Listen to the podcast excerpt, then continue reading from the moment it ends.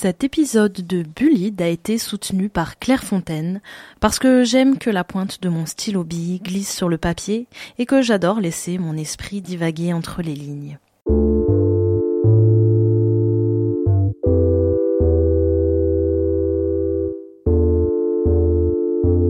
Bullide, le podcast sur le harcèlement scolaire qui redéfinit les marges.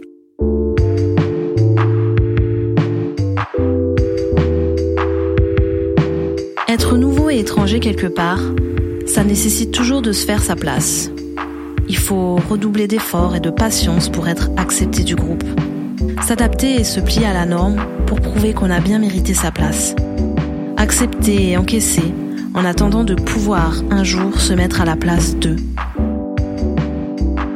Hugo, le maudit français, a dû s'intégrer rapidement sur ce nouveau continent avec ses nouvelles références et cette culture à apprendre pour ne pas être avalé.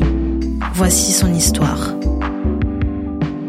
Bonjour, euh, je m'appelle Hugo, j'ai 30 ans et puis je suis euh, étudiant au doctorat en sciences politiques.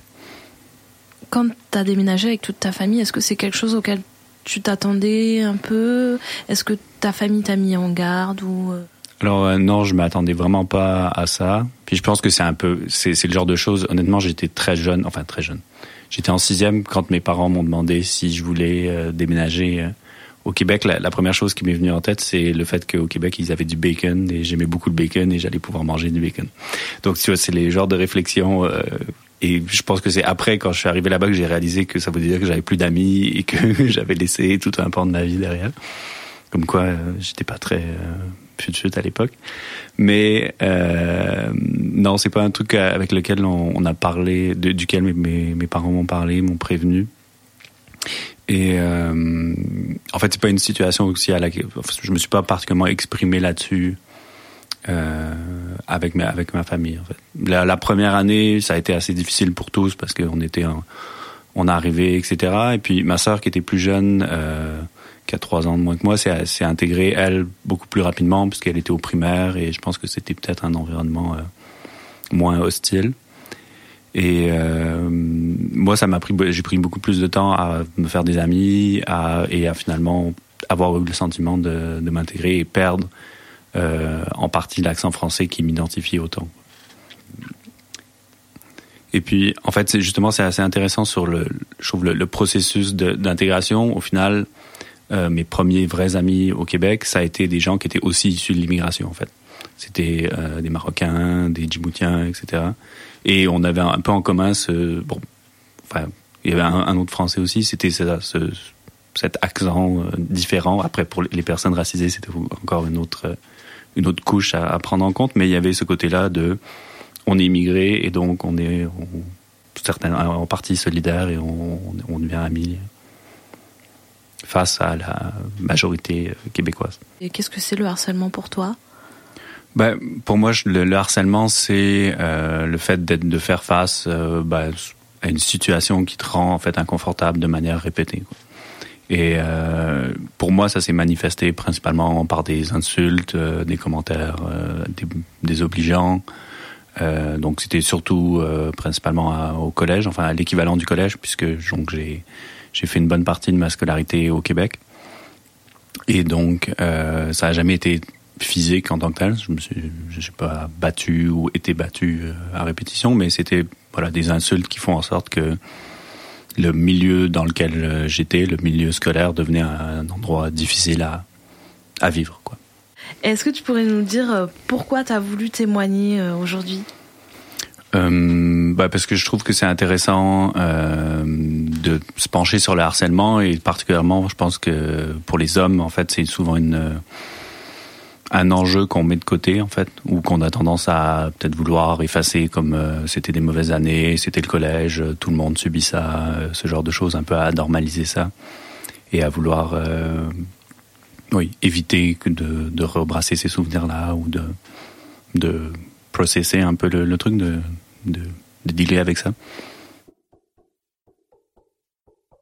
Ce qui, ce qui a été euh, assez frappant dès, dès l'arrivée, en fait, c'est que vu que j'avais l'accent français, enfin les, Québécois, dès que tu parles, le, savent que tu viens de la France, ou en tout cas que tu n'es pas né au Québec, parce qu'il y a certains immigrés maghrébins aussi qui ont un accent et donc qui sont aussi identifiés comme ça.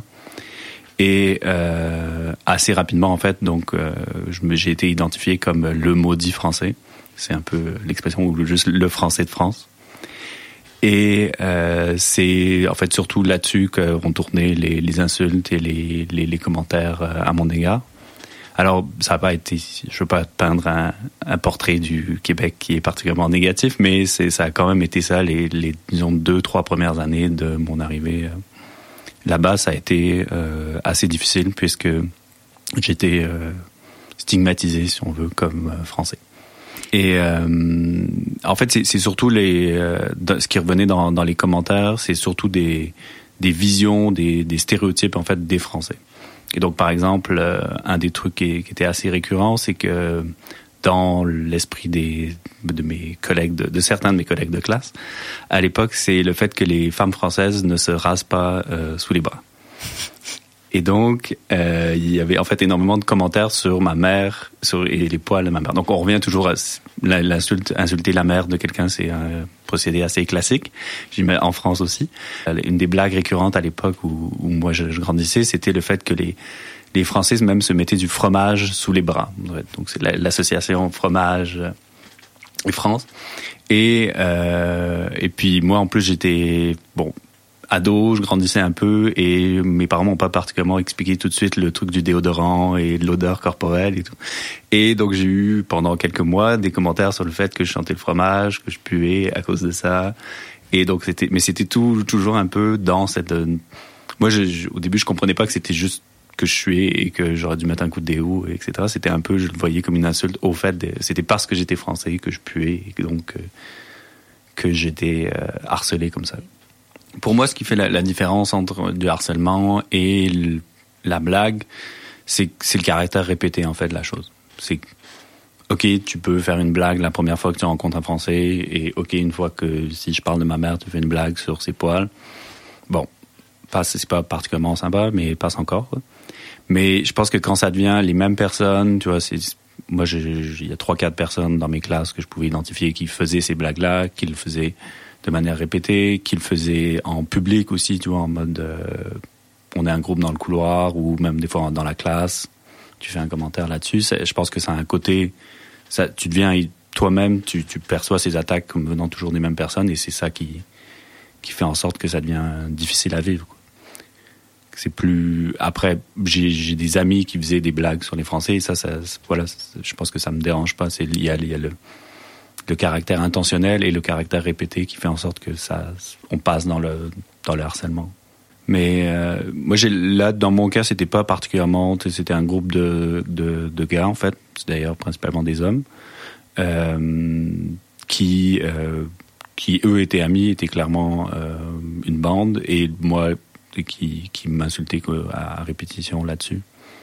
Donc, j'avais pas euh, l'impression d'être euh, d'être ami avec eux.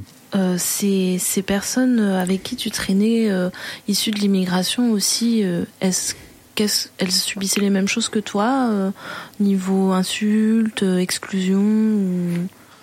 Alors, on n'a pas, on parlait pas beaucoup de ça en fait entre nous. Puis je pense que c'est un des trucs de groupe sociabilité euh, d'hommes, euh, masculinité hégémonique, et donc on parlait pas particulièrement de ces moments où on était mis en position de faiblesse.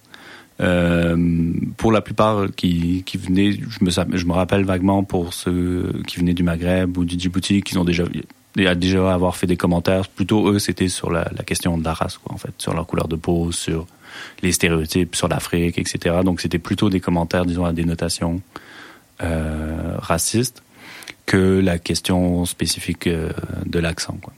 Après, euh, ouais, donc je pense que, que c'était surtout ça. Pour les quelques fois on a parlé, moi je, je disais plutôt ah oui telle personne me fait chier, mais c'était pas en disant ah oui en fait lui il me fait chier parce que je suis français ou il m'insulte parce que je suis français. Je pense qu'il y a eu un processus de euh, où en effet je me disais que c'était moins pire pour moi et que c'était pire pour eux parce qu'au final moi je pouvais à peu près en changer, changer, changer ça par la façon dont je parlais, ou enfin que les, gens, dès qu'ils me voyaient, ils m'attribuaient pas certaines caractéristiques. Parce que je suis blanc, j'avais quand même, euh, disons, le, le, bénéfice du doute euh, jusqu'au moment où j'ouvrais la bouche pour euh, certains Québécois. Donc je pense que c'était clairement, euh, c'est peut-être un, oui, un des éléments qui a fait en sorte que moi, je, trouvais ma situation un peu supportable et que j'allais pas nécessairement m'en plaindre parce que eux, ils étaient dans des, des, des situations plus complexes et plus difficiles à vivre. Puis après, je pense euh, un autre élément aussi, c'est que j'ai pas mentionné, mais au fur et à mesure que je me suis intégré, ben, je me suis retrouvé un peu plus haut sur l'échelle, disons, des, des harcèlements. Et donc, j'en suis venu moi-même à euh, ouais, harceler, euh, à bully, euh, faire du bullying envers euh, des, un autre, un autre homme, un autre gars, quoi. Un autre élève dans ma classe. Et donc, avec mon groupe d'amis, là, on, on, faisait des commentaires et des insultes envers ce gars-là. Pourquoi il avait quoi de particulier? Il avait un visage un peu étroit. Et donc voilà, c'était, on l'avait surnommé. Il y a quelqu'un qu'un jour qui l'avait surnommé Galoche. Et donc c'est devenu un surnom euh, qui lui ne lui évidemment ne lui plaisait pas. Et donc nous on continuait enfin pour euh, pour le faire réagir et pour euh, l'humilier, on l'appelait comme ça. C'était à quelle époque ça du coup? Ça c'est bah du coup c'est la dans le, le, le secondaire, l'équivalent du du collège et en partie du lycée, ça dure 5 ans et donc c'était un peu vers la fin de, de ça. Quoi. Et euh, voilà, donc ça a été principalement, disons, du, du harcèlement euh, psychologique ou euh, enfin des, insultes répétées. Et donc là, moi, tu, moi tout à l'heure, tu demandais qu'est-ce qui fait que c'est du harcèlement et que c'est pas une blague. Pour moi, là, c'est clair que je faisais des blagues sur d'autres personnes dans certains cas, mais que cette personne-là, de savoir que ça l'a dérangé, de l'appeler d'une certaine façon et de répéter ça constamment, euh, pour moi, c'est du harcèlement. Quoi. Et euh.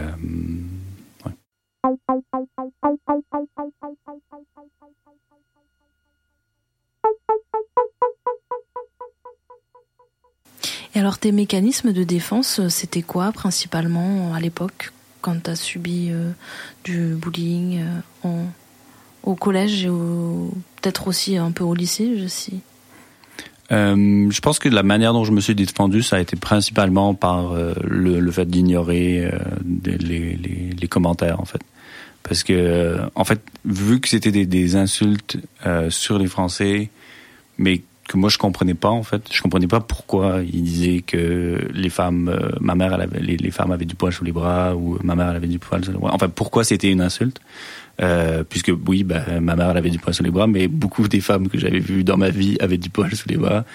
Et donc je voyais pas en quoi c'était c'était négatif. Après je comprenais que c'était négatif de par le ton, de par et, donc ça m'affectait. Mais je voyais pas comment en fait retourner ça, comment le, leur critiquer et je pouvais pas leur répondre que d'une perspective féministe. En fait, ma mère elle pouvait bien faire ce qu'elle voulait avec ses sous-bois ou un truc comme ça.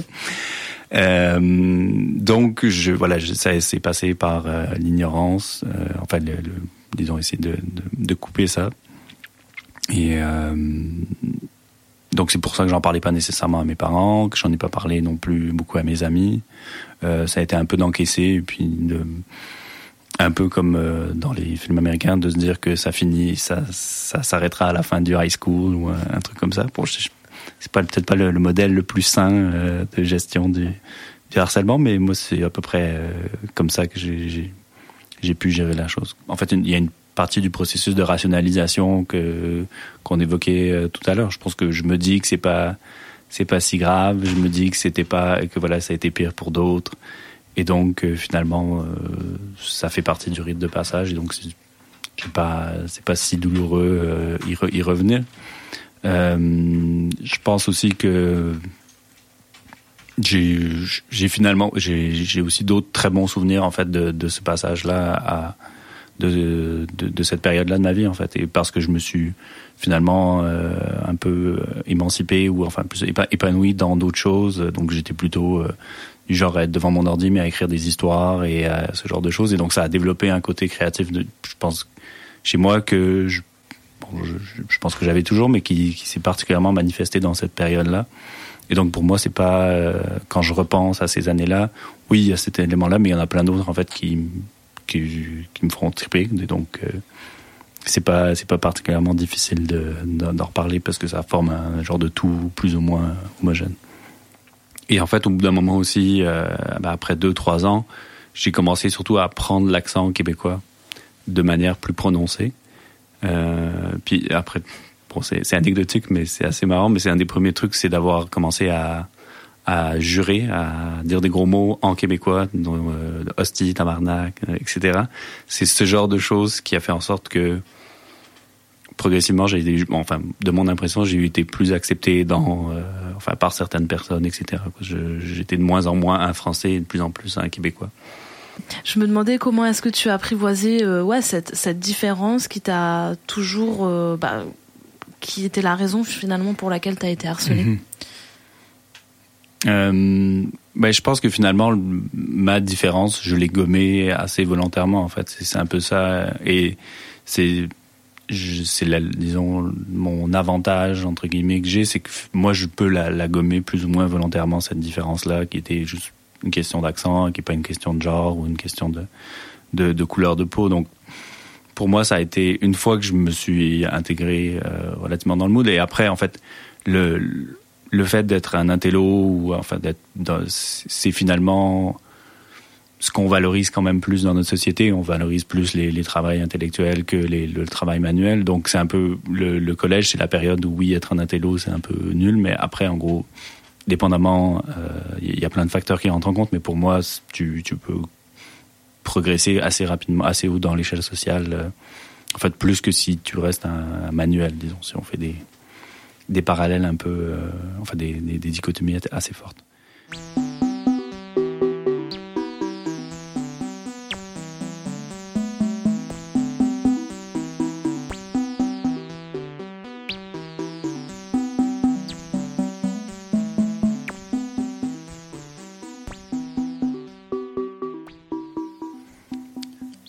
Moi, j'ai l'impression ce qui fait qu'on, si on est harcelé, après on, on devient harceleur, c'est un peu, c'est un processus de de transfert. Quoi. Quand on, a, on, on vit cette situation. Euh, moi, je vivais cette situation où je me faisais insulter, etc. Et bon, vu que je pouvais pas répondre aux, aux personnes qui m'insultaient parce que effet de groupe, parce que j'avais peur qu'ils me cassent la gueule ou un truc comme ça. Ben après, pour moi, quand je me retrouvais dans un groupe, c'était, j'avais un peu la besoin d'avoir la protection et de pouvoir facilement, euh, à mon tour, insulter cette personne-là. Puis je pense qu'on a, on a envie, ouais, on a, on a envie de se dire qu'il y a, quelqu'un qui est pire, qui est dans une situation pire que nous. Et donc c'est euh, assez facile quand il y a un nouveau euh, bouc émissaire qui se présente de d'avoir à son tour des, comportements dominateurs ou harceleurs. Bah, finalement, c'est des phénomènes d'intégration que tu as vécu doublement, en fait, intégration euh, à l'école, mais intégration aussi dans ce nouveau pays d'accueil. Euh, en quoi c'est important d'arriver à se faire accepter, à se trouver une place Ouais, je pense que c'est un peu, c'est un processus assez naturel de vouloir euh, arriver quelque part et s'intégrer. Et en tout cas, surtout euh, dans, dans, dans, notre cas, il n'y avait pas, disons, une communauté de Français ou un truc comme ça. Donc c'était un peu, euh, c'était clair. Moi, que je, mes seuls amis, j'allais me les faire à l'école. Et donc, si je voulais que ça marche, fallait que je m'intègre à l'école. Et euh, et j'ai eu l'impression que oui, c'était une façon de ouais, de, de, faire en sorte que, que l'école que ou que le Québec en général devienne un, endroit où, j'avais où j'avais ma place. Et donc, euh, mais ça, a été ça a été en fait, je pense relativement facile parce que bon, voilà, je parlais la langue, euh, j'ai la, la, même couleur de peau que la majorité de la population.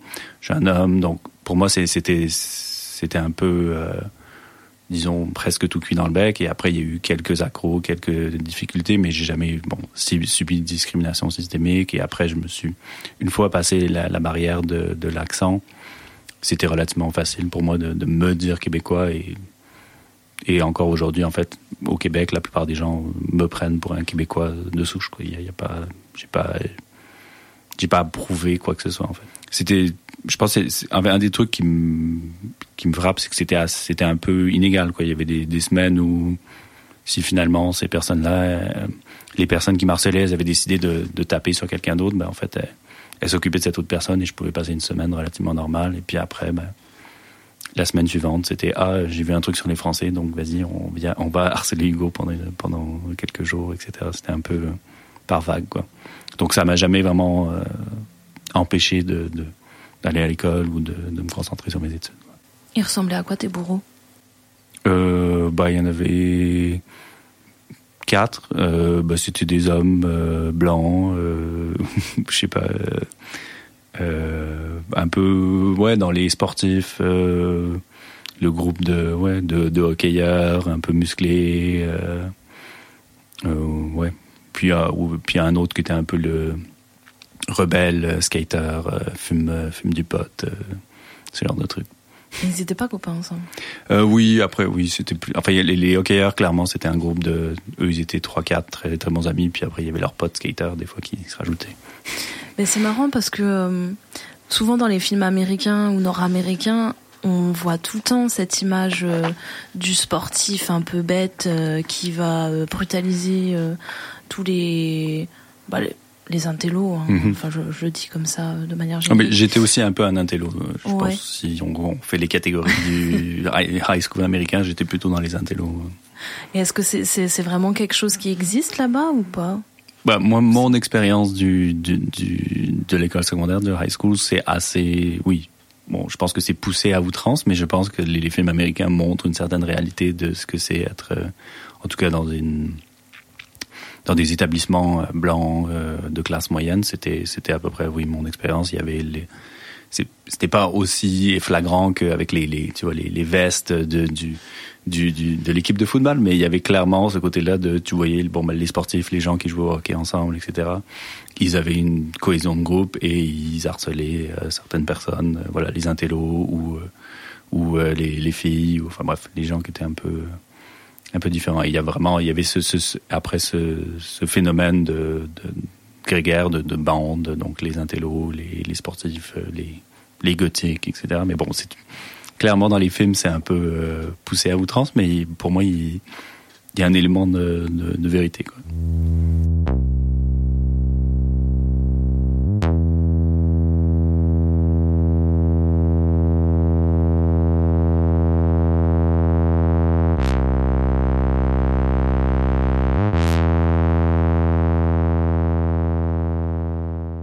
Quel est le rôle des adultes là-dedans euh, et du, système scolaire en fait pour essayer d'empêcher ce, genre de mécanique? Euh, bah là, moi je pense, je vais mettre mes, lunettes de, politologue, un peu peut-être moins d'une expérience personnelle, mais moi j'ai un peu l'impression que c'est un c'est un travail en fait qui commence énormément en amont sur la sensibilisation, euh, bah, que j'ai subi du harcèlement par des hommes, mais sur, je vais parler plus de ça, mais je pense que c'est ça, c'est de déconstruire, disons, les modèles de masculinité qu'on a pour faire en sorte que bah, t'aies pas besoin pour de, de, te valoriser en écrasant en fait d'autres personnes et en en, en essayant d'attaquer en fait tout ce qui est euh, différent. Euh, donc je pense que ça c'est disons un travail qui commence euh, dès la maternelle et qui est constant. Euh, après le, le, le, rôle des adultes dans l'union dans euh, l'institution scolaire et principalement des profs. Euh, je pense qu'ils ont déjà, ils font déjà énormément et ils ont déjà énormément de boulot.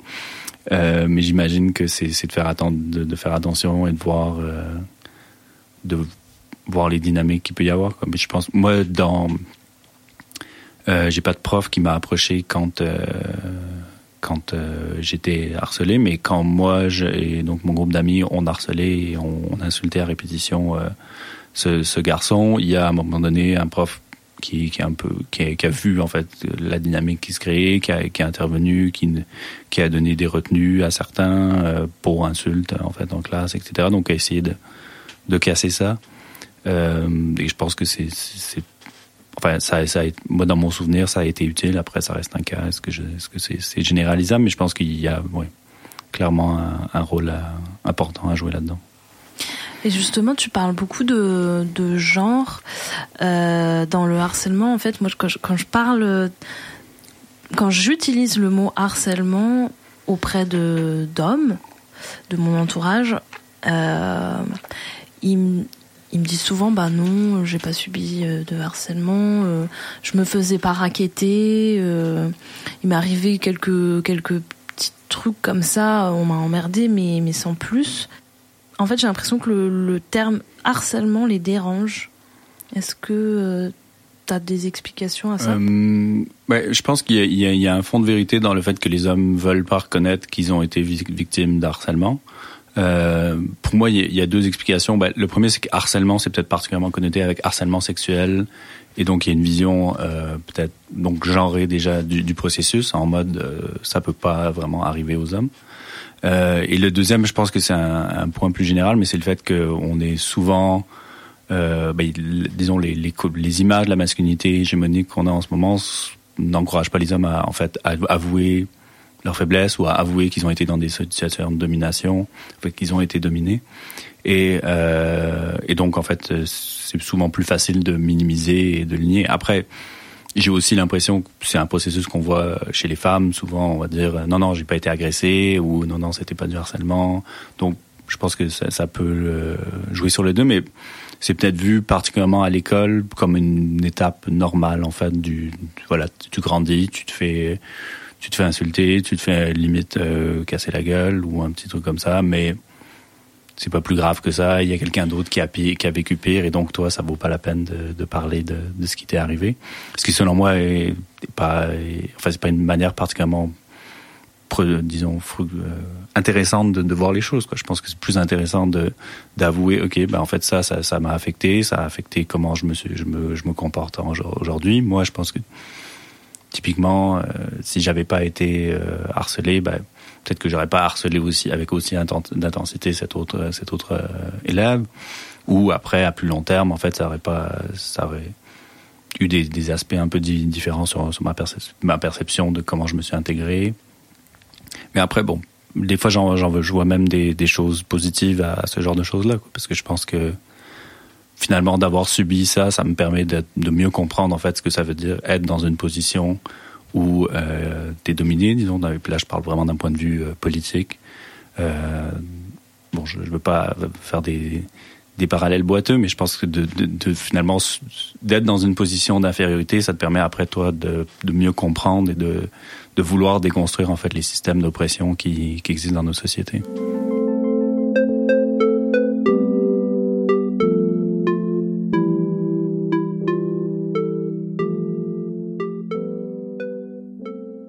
Euh, j'ai des regrets d'avoir été harceleur. Euh, ça beaucoup plus que en fait que je repense à, au harcèlement en tant que tel.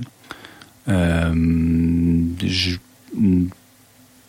oui, je pense que peut-être si j'avais une en fait, voilà, si j'avais une machine à, à, remonter dans le temps, typiquement, je pense que je me dirais plus, ah, c'est ça va aller, ça va. Euh, en fait, euh, tu es bientôt au bout du, tunnel, tu vois la lumière au bout du tunnel, et une fois, en gros, une fois que tu auras fini le, collège, c'est fini.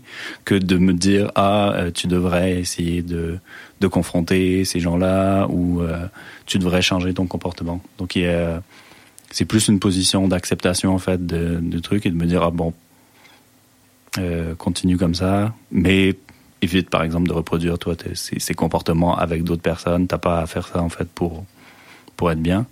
Mais ouais, c'est pas. Du coup, c'est un peu. J'ai envie de dire pervers quasiment comme, comme processus, puisque c'est plus d'accepter la situation que de la, de la, remettre en cause. Mais ouais, ça serait mon, mon, premier, euh, mon premier réflexe. Et là, si tu avais des conseils à donner euh, pour des personnes qui subissent du harcèlement en ce moment, euh, ce serait quoi? Bonne question. Je, vais dire, je pense que le, conseil classique, c'est d'en parler, mais je viens de dire que moi, euh, je ne sais pas si j'en parlerai. Euh, donc peut-être que j'ai regardé trop de films américains, mais souvent, je vais vous dire que ça, finit par passer, et que ces gens-là, en fait, euh, peuvent avoir. On a l'impression qu'ils ont énormément de pouvoir au-dessus de nous, mais que si on commence à le questionner, en fait, c'est assez facile de se voir qu'il c'est pas c'est pas nécessairement le cas. Euh, je pense que oui, c'est de de oui, d'en parler, de trouver ou de trouver voilà un peu de trouver quelque chose qui vous rend heureux, qui, rend heureux et qui permet en fait de, de mettre ça de côté d'une certaine manière. Donc de et en fait souvent à travers ce, disons ce processus là, à travers cette passion là, à travers ces ces, ces, ces activités là, on peut trouver des amis et des gens qui en fait vont nous supporter. Et au final, on moi, ce que j'ai réussi à faire, c'est enlever les personnes négatives de ma vie et mettre que des personnes positives. Si je schématise et je parle en termes de, New Age, mais je pense que c'est un peu un, processus, c'est un processus qui se fait naturellement à travers le collège et le lycée, mais je pense qu'on peut aussi euh, nous-mêmes euh, y faire en sorte qu'il s'accélère. Quand tu as dit supporter, en fait, tu voulais dire soutenir. Oui, soutenir. Oui, pardon. Euh, supporter, c'est un anglicisme, mais je parle de manière euh, québécoise. Et euh, c'est un problème dans ma thèse. Toutes les, chaque fois que je dis supporter, il faut que je change pour soutenir. Oui. Si tu recroisais un de tes bourreaux ou un de, une des personnes que tu as harcelées, qu'est-ce, qu'est-ce que tu leur dirais aujourd'hui? Je je sais pas ce que je leur dis. Je sais pas ce que je leur dis si je recroiserais un de mes harceleurs. C'est il y a un côté de moi, je pense, qui voudrait les, les confronter et dire, bah en fait, euh, ouais, c'était c'était c'était vraiment un comportement de merde et c'était en fait, toi, tu avais l'impression que c'était des blagues, mais moi, ça m'a affecté. Et en fait, demander s'ils avaient l'impression, si pour eux, c'était le cas, s'ils ont repensé, euh, etc. Euh, parce que voilà, moi je sais que si par exemple le gars que qu'on a harcelé euh, venait me voir, je lui dirais bah oui en fait je suis désolé, c'était c'était euh, j'aurais pas dû faire ça. Enfin voilà, c'était c'était des comportements euh, problématiques. Euh, mais il y a une partie de moi aussi, je pense, qui, qui voudrait juste ignorer la, la, chose et en fait ignorer cette personne-là comme j'ai plus ou moins réussi en fait à à, la, à vider, à l'éjecter de ma vie. Quoi. Est-ce que tu penses que tu en aurais encore un peu peur ou plus du tout? Je pense pas. Non, je, pense que j'en aurais plus peur parce que voilà, je pense que maintenant, on vit à peu près dans un monde où la loi du plus fort n'est, enfin, est encore vraie d'une certaine manière, mais c'est plus la, loi du plus fort physiquement. Et donc, un des éléments qui, qui qui, qui, me faisait peur en fait à l'époque, c'est que bon, ben voilà, c'était des mecs quand même assez baraques, donc. Euh, ils pouvaient m'insulter et ils avaient la, la menace derrière, disons, disons de ça. Euh, donc là, aujourd'hui, je pense que la, la dimension physique euh, serait moins présente. Euh, comment faire pour que les gens et les hommes particulièrement parlent? Euh, ben, Je pense que ça passe par, euh, pour moi, c'est ça, c'est la déconstruction de la, la masculinité hégémonique, c'est le fait de montrer en fait que t'as pas besoin en tant qu'homme de, de tout prendre en droit et de tout régler par toi-même. En fait, que faut accepter qu'on n'a pas contrôle sur tout et que en fait de de, de parler de ce, ce, manque de contrôle et en fait qui, qui est souvent un manque de, de pouvoir ça permet euh, après d'accepter d'aller chercher de l'aide quoi et de, de réaliser que c'est souvent les, les, les situations euh, problématiques c'est en fait en, en en parlant en ayant de la solidarité de l'aide qu'on va réussir à, s'en sortir et là je pense souvent, parce que là j'ai ça en tête, mais souvent, le, en fait, le, fait que les hommes se suicident plus que les femmes aujourd'hui, c'est bon. Alors il y a plusieurs facteurs. Le fait qu'ils souvent ils utilisent des méthodes plus violentes que les femmes, mais c'est aussi le fait qu'ils vont moins chercher d'aide en fait que les femmes avant avant de passer à l'acte. Et donc pour moi ça, fait partie un peu d'un tout où on minimise ce qu'on veut, ce qu'on a vécu, ce qui, est difficile dans notre vie, et au bout d'un moment, à force de minimiser, ben on peut plus. Il y a un certain moment où on atteint un point de non-retour et donc là, on passe tout de suite à des solutions euh, plus rad enfin disons radicales. Euh, donc je pense que ça, passe par l'exemple et ça passe par le fait de, de, voilà de mettre des mots sur des choses qui même si elle est enfin qui en rétrospective nous semblent minimes euh, faut leur donner leur, juste valeur quoi. Donc moi c'est un peu pour ça j'étais pas sûr de, de parler aujourd'hui mais bah, je me suis dit bon voilà, parce que typiquement, je me disais, j'ai pas vécu de raquette, j'ai pas, j'ai pas été tabassé, euh, mais je me dis que c'est, c'est, peut-être un truc euh, pas si important, mais si finalement ça permet aux gens de réaliser que ah ben, en fait, j'ai eu, j'ai été, j'ai eu des, j'ai eu des, des, des, des, moments d'harcèlement où j'ai moi-même harcelé, ben en fait c'est, c'est le premier pas vers prendre conscience de ça et essayer de transformer ce qu'on a vécu. Bah, merci beaucoup. Bah, de rien, merci à toi.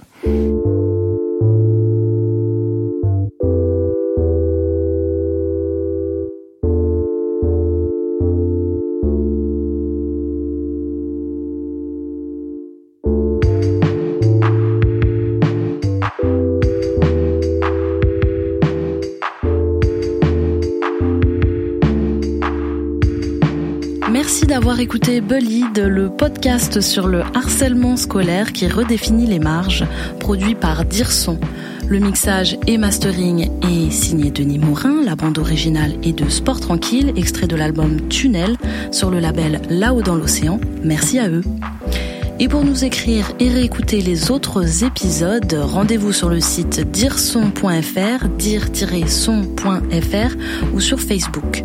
Vous pouvez nous laisser des commentaires, ça fait toujours plaisir. Vous pouvez aussi m'écrire sur Instagram sous le blaze queen underscore deux fois Kang, Queen Kang. Et si ça vous a plu, ben n'hésitez pas à mettre plusieurs étoiles sur Apple Podcast pour nous faire connaître. Ou encore mieux, partagez avec vos amis Bullied pour faire bouger les marges. Merci à vous. Bullied, le podcast sur le harcèlement scolaire qui redéfinit les marges.